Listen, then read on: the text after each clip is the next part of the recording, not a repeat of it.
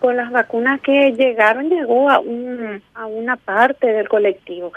enfermería dentro del sistema público, estamos hablando de alrededor de un poco más de 22 mil enfermeras dentro del sistema. Que todavía no llegó a toda la, todas las enfermeras no están inmunizadas. Eh, esa es todavía una, una gran eh, deuda que hay, ¿verdad? Eh, llegar a, completar la vacunación eh, de la, primera y segunda dosis. Todavía no, no podemos decir que tenemos al colectivo eh, inmunizado.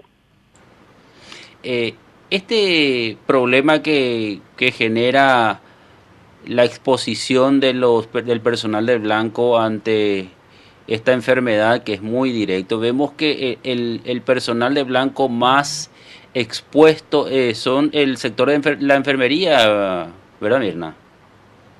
Sí, desde nuestro punto de vista y que vivimos a diario, esto eh, sí, sí, porque enfermería es quien cuida al usuario.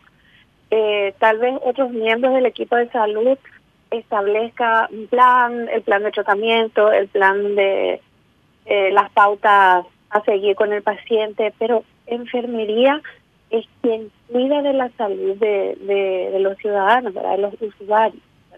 Es la que acompaña todo el tiempo, desde el control de signos vitales, la instalación de vías eh, centralizadas, vías periféricas, eh, monitorizaciones invasivas, o sea, eh, el gran eh, cuidado que hace enfermería abarca todas las etapas de la vida y por supuesto hablamos de cuidados eh, que son eh, de ayudar a satisfacer al paciente, a realizar sus necesidades más básicas hasta el cuidado más calificado que pueda hacer una enfermera.